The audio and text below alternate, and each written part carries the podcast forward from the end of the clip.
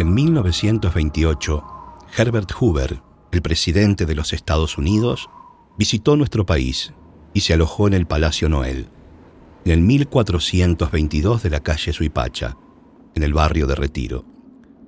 Cuando le preguntaron cómo había dormido, se quejó por los lamentos de una mujer que se escucharon durante toda la noche.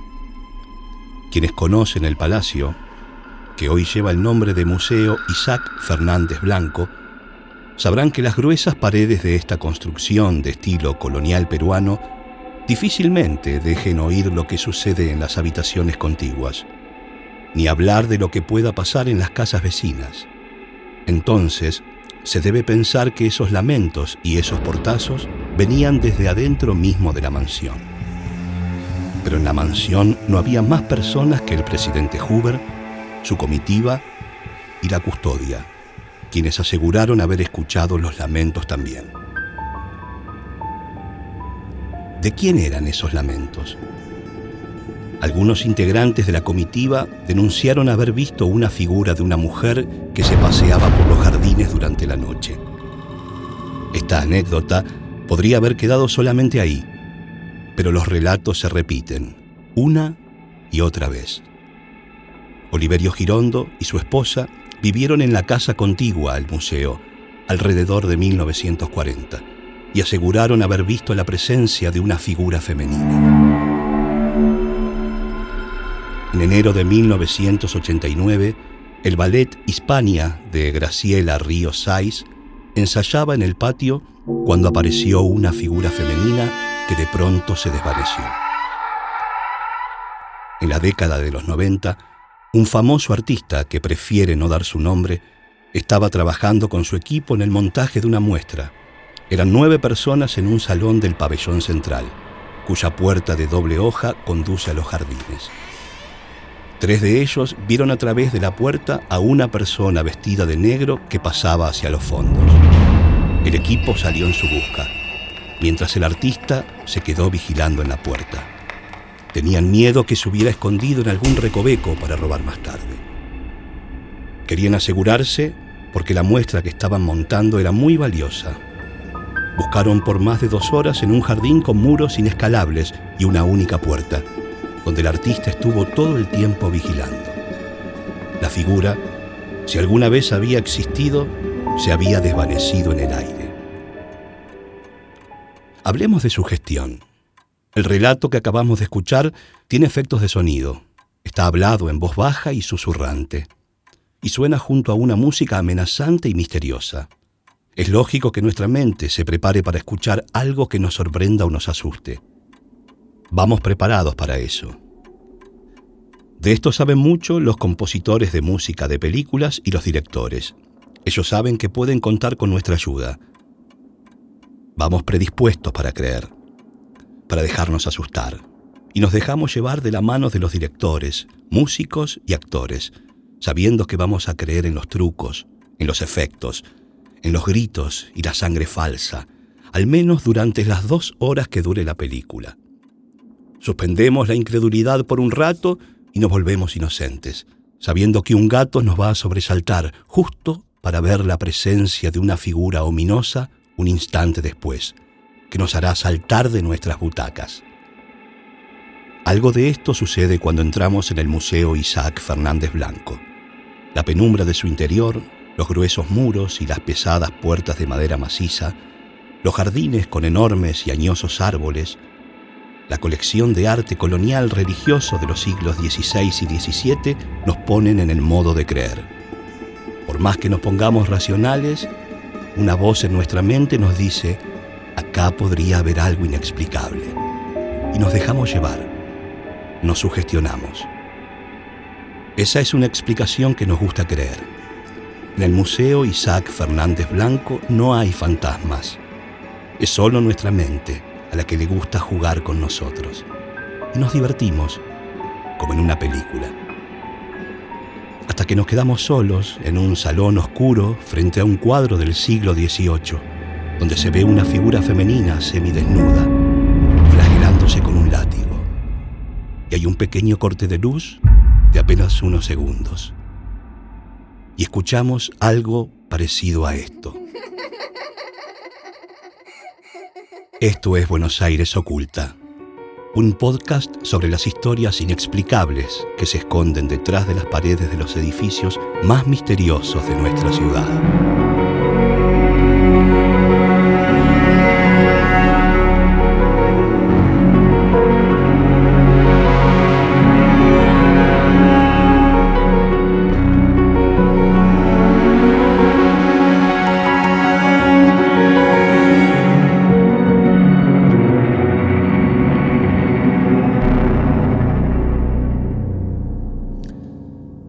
Las psicofonías o fenómenos de voz electrónica son sonidos de origen electrónico que quedan registrados en distintos tipos de grabadoras de audio y son interpretados con hipótesis de lo más variadas.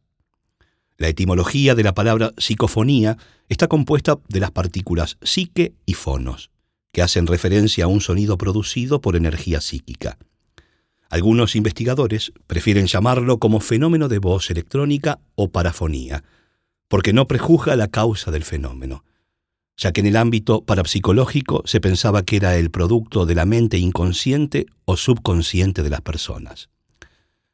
Según los estudios del fenómeno paranormal, dichos registros aparecen como voces que enuncian contenidos significativos, presentando una morfología característica en cuanto a su timbre, tono, velocidad y modulación.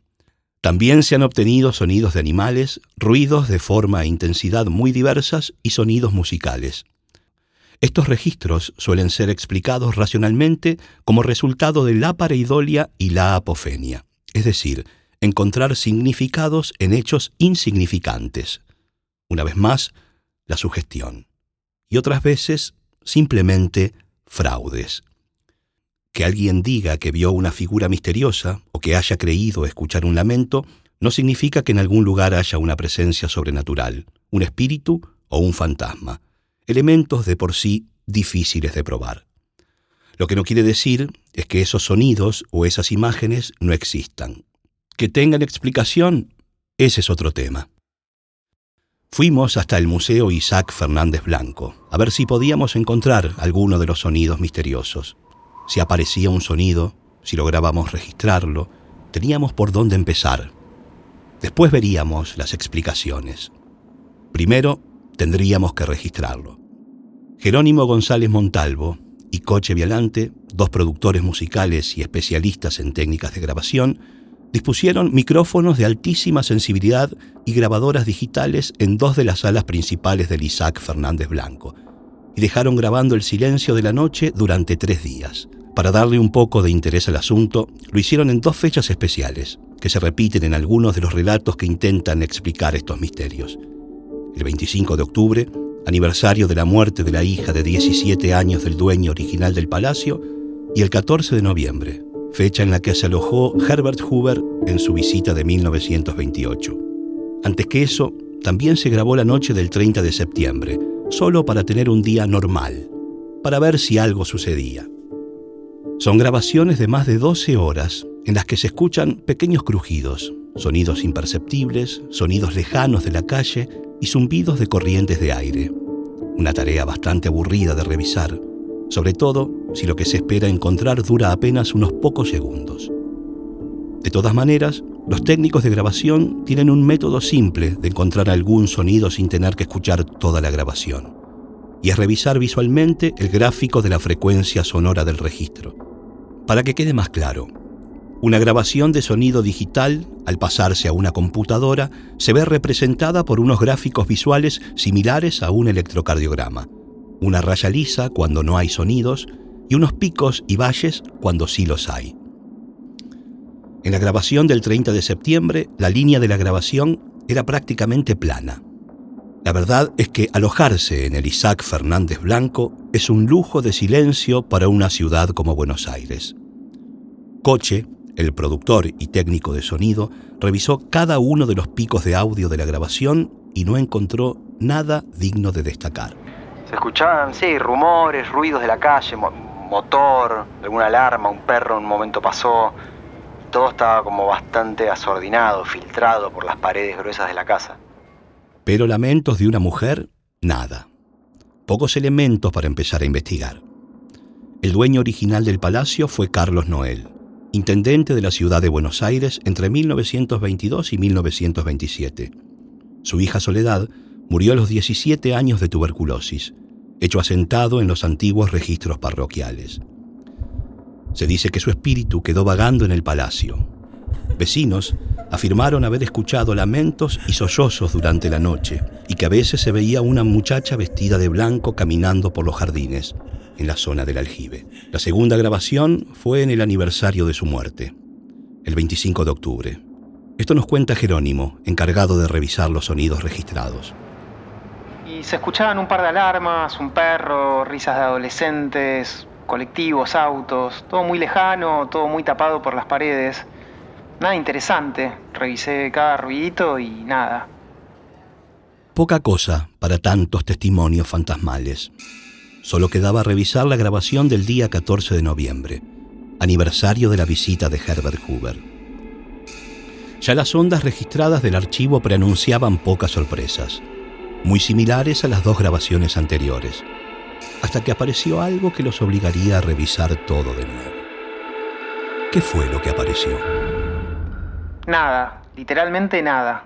¿Cómo es posible que esta nada sea lo que obligó a Coche y a Jerónimo a escuchar completas las 36 horas de grabación de silencio, apenas interrumpidas por algún ladrido o un motor ocasional? Lo puede explicar más fácilmente Jerónimo. Había terminado de revisar la grabación de manera visual. Imagínate un enorme electrocardiograma casi plano, apenas interrumpido por pequeñas rayitas cada tanto, que registran los sonidos mínimos e intrascendentes, no sé, los ladridos, motores, ese tipo de cosas. Cada sonido, cada ruido tiene una representación visual en estos picos, como montanitas, por más imperceptibles que sean. La forma de chequear estas grabaciones es larga, es ir directamente a esa representación gráfica, llevar el cursor de la computadora hasta ahí y darle play para escuchar a ver qué está grabado ahí. Una tarea un poco tediosa, pero mucho menos que tener que escuchar la grabación entera. Ya había revisado esos sonidos y no había aparecido nada, solo sonidos como estos.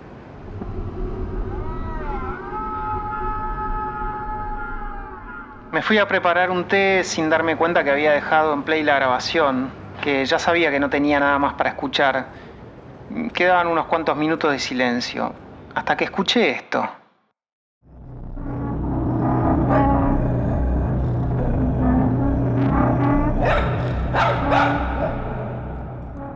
Un perro, nada del otro mundo.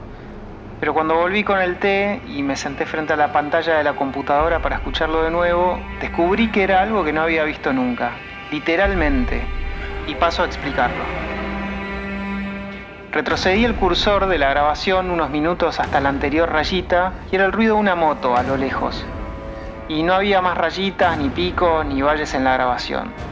El cursor siguió moviéndose mientras yo me preguntaba, ¿habré imaginado el ladrido de ese perro? Porque acá no quedó registrado. Y de pronto volvió a sonar, clarito. Pero no se veía registrado, era como invisible. Es decir, sonaba, pero el electrocardiograma se veía plano. Es decir, era un sonido invisible, inexplicable.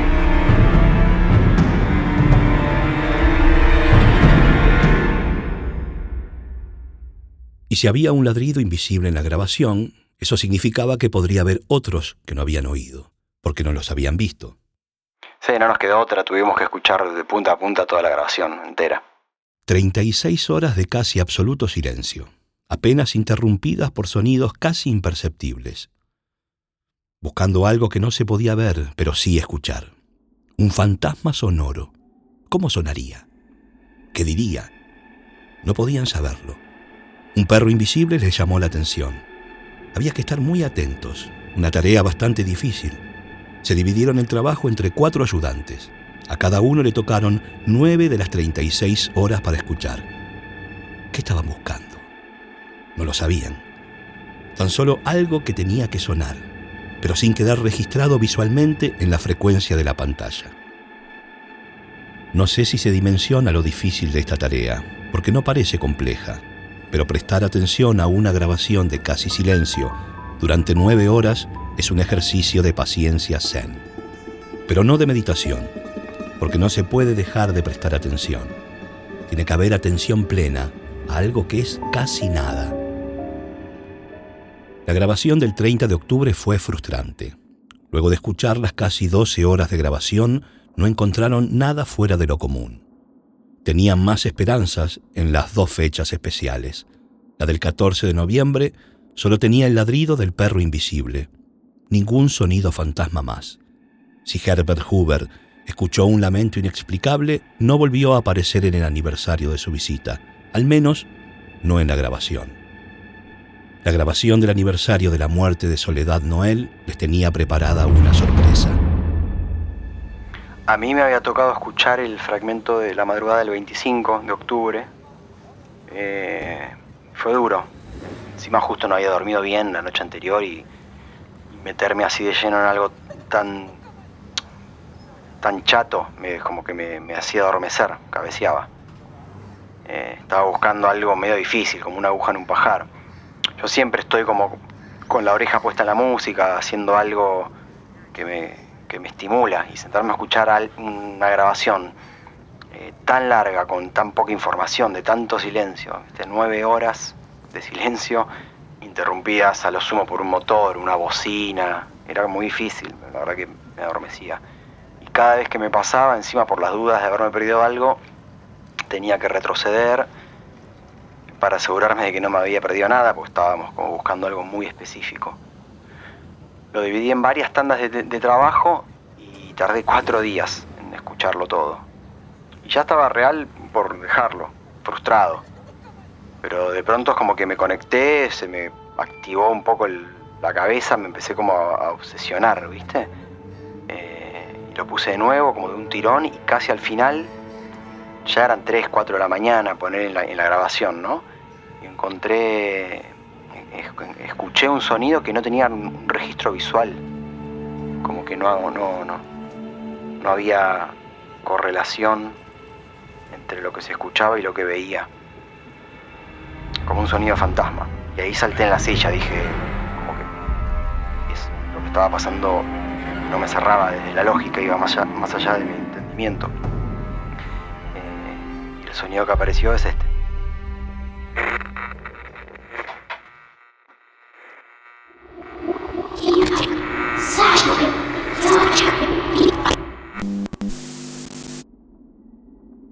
Es esto, solo esto y nada más, y nada menos. ¿Qué dice? Jerónimo y Coche no se ponen de acuerdo. El primero dice que es una palabra, Coche dice que es un llanto. Lo escucho una y otra vez y cada vez siento que dice algo distinto. ¿Soy yo? Váyanse. ¿Soledad? Una vez más, probablemente solo sea su gestión. Pero esta no es la única sorpresa, ni lo único inexplicable que nos tenía preparado este sonido. La tecnología digital nos permite procesar, mejorar, modificar, editar y cortar cualquier sonido. Decidimos tratar de mejorar la calidad, darle más volumen y claridad, a ver si así podíamos comprender finalmente qué decía. Esto fue lo que pasó. No pudimos hacer nada. Quisimos ecualizar el sonido, acelerarlo, reventarlo, pero nada. Cada efecto que le aplicábamos no afecta nada al resultado. No solo es invisible, sino que tampoco se puede tocar. No tiene un vestido largo. No es capaz de despertar a un presidente de los Estados Unidos con sus lamentos. Es solo un archivo invisible dentro de una computadora. Pero lo cierto es que encontramos un fantasma en el Isaac Fernández Blanco. Y esta es la primera prueba de toda la historia.